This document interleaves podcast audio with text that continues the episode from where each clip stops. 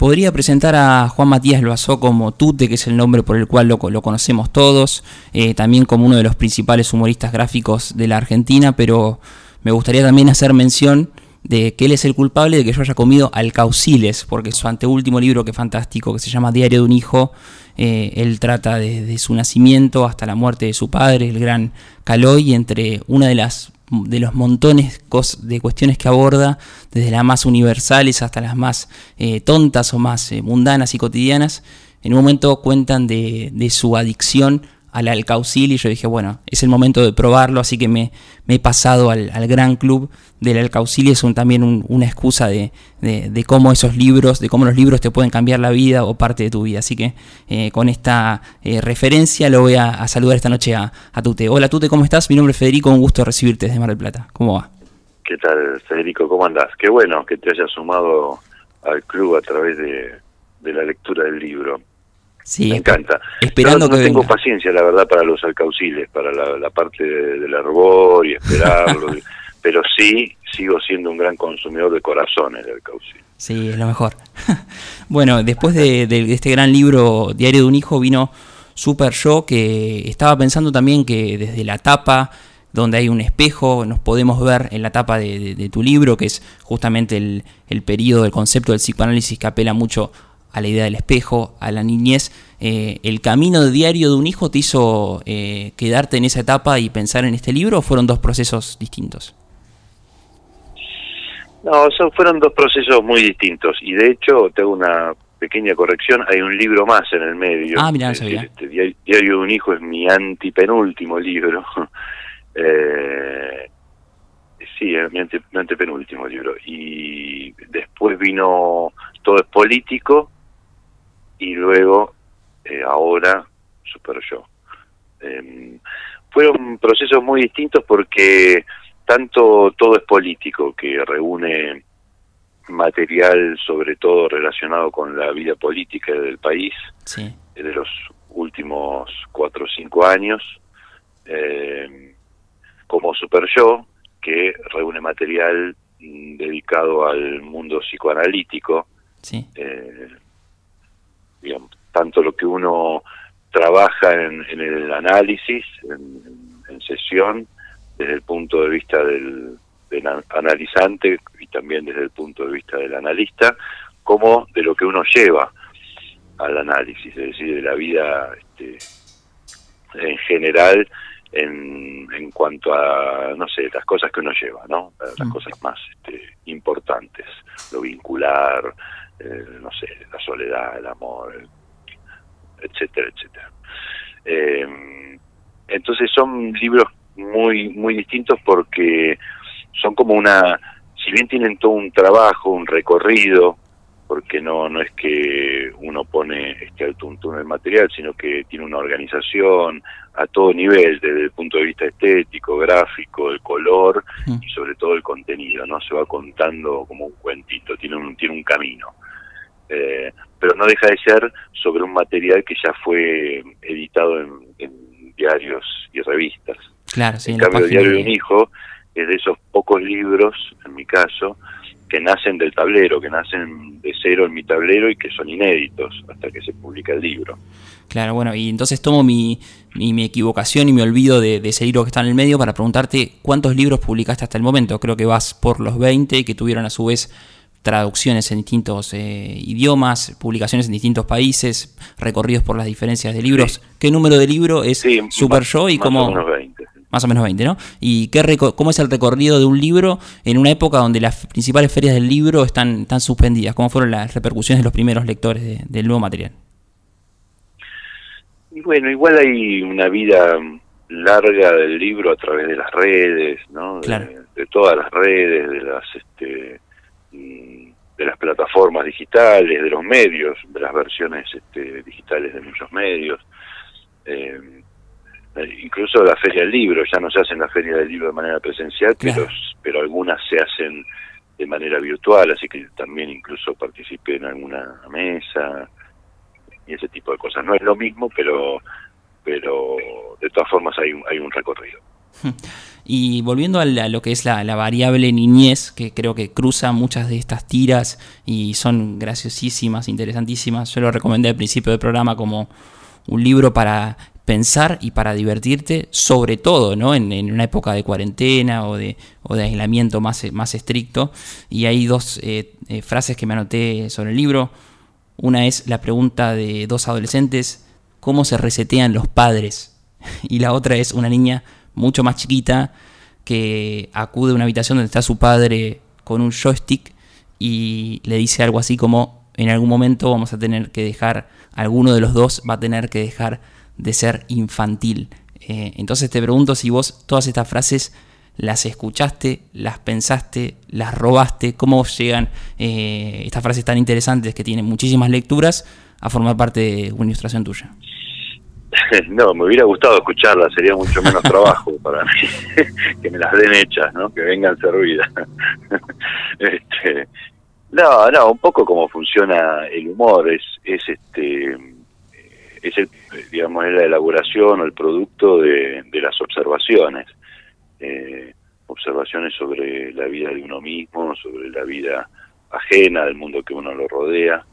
Este, sumaba también muchas veces la, imaginación de cero, ¿no? Hmm. Este, ¿no? No siempre son situaciones, sino que situaciones de la vida cotidiana, de lo este, propia o ajena, a veces también funcionan como disparadores este, para, para ideas humorísticas. Bueno, y en, ese, en esa gran mesa de, o tablero de herramientas donde uno va acudiendo y mezclando distintas cosas, siempre hay un, se deja entrever tu pasión por la literatura. Y en el libro hay un homenaje muy, muy claro y muy marcado a Borges. Hay una frase de Borges, hay distintos movimientos eh, de, ilustradores, de dibujantes, ahí está la mano del escritor, así que te pregunto cómo es para vos eh, con esa idea de los consumos culturales, el arte y también lo que es la, figura humana en sí misma, cómo es esa idea eh, o cómo se conjuga eso de romper lo que se llama la cuarta barrera y decir, bueno, estaba leyendo los chistes de Tute y de repente apareció algo más. Sí, es, es la conjugación de todo eso que vos decís y en este libro en particular también de una mirada psicoanalizada, ¿no? Porque yo creo que a partir del psicoanálisis, este, cuando el psicoanálisis irrumpe en mi vida, digamos, modifica definitivamente mi mirada también sobre las cosas. Claro. Eh, y, el, y el humor, en ese sentido, este, tiene mucho que ver con, con el psicoanálisis, desde mi punto de vista. Sí. Porque mm, porque también el humor es una manera de analizar las cosas, ¿no? Es decir, mm. este, el, producto es un es un chiste, una humorada o una pieza de humor gráfico, digamos, ¿no? Este, pero el contenido es es es analítico, es decir, sobre estas observaciones de las que hablábamos hace un ratito, lo que uno hace es poner como una lupa, ¿no? Y mirarlo más de cerca y poder este diseccionarlo, poder este eh, hacer alguna lectura que por ahí está entre líneas, ¿no? que no está en la superficie. Parece que eso es un poco lo que, lo que nos da el humor, esa posibilidad. Así que, este, y uno produce el humor con, con, con todo su bagaje, digamos, de, experiencias, con su bagaje visual, cultural, este, pero además, creo yo, de por lo menos eh, en, en, lo que yo hago, en el tipo de humor que yo hago, me parece que también está el ojo psicoanalizado, ¿no? eh, no solo pues, digo este, en los chistes de psicoanálisis, digo en general, en cualquier cosa que produzco en la vida, digo, una vez que uno conoce el psicoanálisis, este, se pierde también mucha mucha inocencia, este, en el buen sentido. Sí, sí, sí. Sí, bueno, incluso como, decías, eh, muchas de estas tiras las habíamos conocido a través de las páginas del Diario de la Nación, de la revista La Nación, de tus redes sociales, y siempre eh, uno eh, ve que está representado en lo que piensa Tute, ¿no? La defensa de los derechos humanos, la defensa por un mundo más justo, y una de las ilustraciones tomó un valor impresionante con este tiempo, que yo creo que está fechada a mediados de 2019, que es eh, una multitud que tiene un cartel gigante que dice estamos en contra de nosotros. Eh, ¿Cómo crees que fue el camino de esa ilustración para ahora formar parte de un libro y, por ejemplo, para pintar de cuerpo entero a los anticuarentena o a cuestiones muy sensibles y, actuales que esa, esa tira le va le cabe muy bien. Claro, esa, esa página tuvo una doble función. En un momento sirvió para, para hablar de los antivacunas, ¿no? que entonces este, los, se quedaban presentados en esa página como gente que está en contra de sí misma al salir a manifestarse en contra de la vacuna, ¿no? Pero originalmente esa página tuvo un sentido más psicoanalítico, si querés, aunque después este, cumplió otra función, creo que igual el sentido era el mismo, y es el de que somos seres eh, absolutamente paradojales, ¿no? Y que, bueno, de nuevo, el psicoanálisis y, digamos, Freud a través del inconsciente lo que descubre es eso, ¿no? Este, Freud hablaba de las tres heridas, las, las tres grandes heridas narcisistas, ¿no? Este, la primera que era este, eh, cosmológica, podríamos decir, la segunda que era la cosmológica, ¿no? Con, con, la idea de que no somos el centro del universo, ¿no? Hmm. Eh, Copérnico vino a, informar que estábamos confundidos, que no somos el centro del universo, somos un planetita más este, del sistema solar y que giramos alrededor del Sol. Después vino Darwin con su teoría este, de la evolución y este, la y con él la segunda herida narcisista, decía Freud, este, que vendría a ser la biológica, ¿no? que es que este, no somos otra cosa diferente de, los animales, somos descendemos de, ellos, ¿no? Eh, pertenecemos al reino animal. Y la tercera decía la psicológica, que es la que él vino a infringir a la humanidad, que este, que era que no somos ni siquiera dueños de nosotros mismos, ¿no? a través del descubrimiento del inconsciente. Entonces, digo, esa manifestación lo que este, representa un poco es eso, este, estamos en contra de nosotros, eh, es, este, es un poco lo que nos pasa, esta dualidad o este carácter paradojal que tenemos en nuestra existencia este, queda muy, muy al descubierto a través del, del psicoanálisis, ¿no? que nos pone, o, o de la terapia, que este, en donde uno ve todo el tiempo lo que también uno hace en contra de uno mismo, ¿no? a pesar de tratarse este, de uno con uno.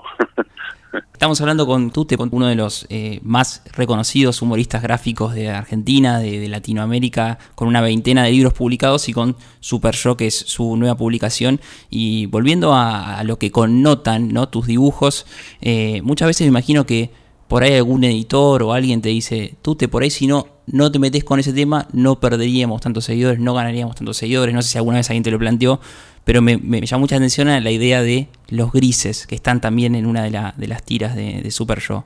La gente gris, los que toman decisiones en esa idea de ser gris en una vida llena de colores. Y los de tus dibujos del, nuevo libro eh, enfrenta al diablo y a Dios, y entre ellos se preguntan, ¿y los grises a dónde van? Así que te pregunto, ¿qué, ¿cuál es tu opinión sobre los grises o la gente que va ahí de gris por la, por la vida? Bueno, una cosa son los grises este, de, la, de la vida o entre una posición y otra, y una, digamos, entre dos extremos, o dos, dos posiciones este, encontradas. Y otra cosa son los hombres grises, ¿no? este, que suena más doliniano. Sí. Eh, mm, los hombres grises o las mujeres grises, la gente gris, sí, no, no, no me simpatiza para nada, está habiendo tantos colores como decís. Pero sí es cierto que entre dos opiniones enfrentadas existen muchos grises y está bien que existan y, muchas veces es más sensato una posición intermedia este, que, que un extremo. ¿no? De todas formas, con ese tema juego mucho en el libro, en el otro libro, en Todo es Político, con la grieta, en, una, en una Argentina absolutamente eh, de blancos y negros. Eh, juego juego mucho con con, con eso y analizando eso este, la, a, quién le a quién digamos la, a quién le sirve la grieta no hmm. a quién le es funcional esa grieta este, y en ese sentido sí me parece mucho más interesante eh, analizar eh, por ejemplo eso, a quién, a quién le viene bien, a quién le sirve y, y, pensar este sobre cada uno, cada tema puntualmente que, opina eh, uno, ¿no? Qué posición toma. Que eh, en una puede ser una cosa, en otra puede ser este, lo contrario, en otra puede estar este, en una zona intermedia. Y hablando, yo creo que si decimos un mundo más justo o hablamos de, igualdad, en las primeras personas que se nos vienen siempre a la cabeza está siempre en esa lista eh, Eduardo Galeano y a vos te tocó participar de, del lanzamiento de una edición aniversario de las Venas Abiertas de América Latina. Así que te pregunto, seguramente lo, leíste hace un tiempo, pero ¿qué, ¿qué, significa para vos que haya jóvenes leyendo por primera vez este libro y que le den otro sentido o le den un sentido total eh, con ilustraciones que, son tuyas? Y mira, primero fue un, la verdad un gustazo poder ilustrar ese libro, que es un libro fundacional, sí, lo leí en la adolescencia, un poco después. Eh, y me parece que, que, es un libro muy interesante para, sobre todo para los jóvenes, eh, pero para cualquiera en realidad, porque parece que es de esos libros que son que sirven para abrir puertas o para abrir ojos respecto de una de una realidad. Pensé que es un libro que creo que se escribió ahí por el principio de la década del 70 sí. y, y que tiene una actualidad tremenda, ¿no? Eh, porque siguen pasando las mismas cosas, porque las razones por las que se producen las cosas siguen siendo las mismas. Y, y en ese sentido, este libro es, es, este me parece revelador de, de eso, ¿no? Para por ahí alguien que no que no sabe mucho de política o que nunca se interesó por, por, este, por la política, parece que es un, este, una buena puerta de entrada. Eh, volvemos a recomendar Super Yo, eh, tu último libro, es una linda compañía para, para la cuarentena, es un regalo con el que vas a sorprender y le va a gustar a, a cualquiera. Y como es un programa de, libros, te pregunto por último, Tute, si eh, a principios de este año, a fines del otro, si, si la cuarentena te encontró más lector y si hay alguno de esos libros que, leíste que, que, nos querés recomendar ahora, sea de la temática que sea. Mira, eh, no, sí, soy muy mal lector, leo poco, desordenado, soy abandónico, soy un desastre. muy, muy, muy mal lector. O sea, no, no, no soy para nada recomendable en ese sentido. Este, voy, voy espiando muchísimos libros siempre. Este, yo estuve leyendo varios, varios, muchos que me regalan también este Barba Azul de Raquel Cané, por ejemplo, que un libro, verso de, Está, de, Paula. Bueno, el de Raquel Cané es, la frase inicial de Super Yo. Claro, Raquel Cané que escribe tan bien que me encanta, ese, ese poema que puse de entrada en el libro me parece increíble. Buenísimo. Es una gran, gran poeta. Este, bueno, mandó su libro Barba Azul, este, que es un lindo verso de, de, Paula Mafía. Eh, ¿Qué más? Estoy terminando Las Malas. Buenísimo, sí. Camila. De Camila, este, que es muy lindo. Estoy, sigo leyendo un libro que, que no sé, hace como dos años que lo empecé y no lo termino nunca. Cada vez lo leo menos, cada vez lo tengo menos leído porque lo, lo agarro este y para para este, recordar un poco por dónde iba y cómo venía la mano, rebobino varias páginas y a veces lo largo antes de llegar a donde había quedado, entonces cada vez lo tengo menos leído. Pronto voy a tener que comprármelo de nuevo. ¿Pero cuál es? Los lo detectives salvajes de Bolaño, que ah, tremendo. Qué largo, es un ladrillo, es un ladrillo, es un ladrillo, pero está bueno. Esa es otra cosa, esa es otra cosa. Tengo muy poca paciencia para los libros largos, así que abandono más de lo que termino y bueno, por ahí ando, en, eso. Bueno, en eso y alguna cosa más. Eh, había arrancado también uno que me que este sobre Roberto Art que se llama eh, cronista criminal de, de un amigo Diego Rey este que es una novela gráfica y siempre estoy ahí como espiando libros bueno me gustó mucho la idea de, del espiador de libros y, y, el lector malo me pareció que también eh, este está bueno y, la idea esa de rebobinar los libros también es algo que te lo, te lo, voy a usar próximamente y te voy a, te voy a citar debidamente. Así que bueno, te agradezco como siempre por darme la, membresía del Club de los Alcauciles, por publicar libros tan lindos y por compartir estos minutos para recomendar eh, Super Show. Te mando un abrazo grande de Mar, desde Mar del Plata. Bienvenido, bienvenido a ese club y te mando un abrazo grande. Muchas gracias. Hablamos con el humorista gráfico Tute de su último libro, se llama Super Yo, está en todas las librerías del país a través de la editorial sudamericana.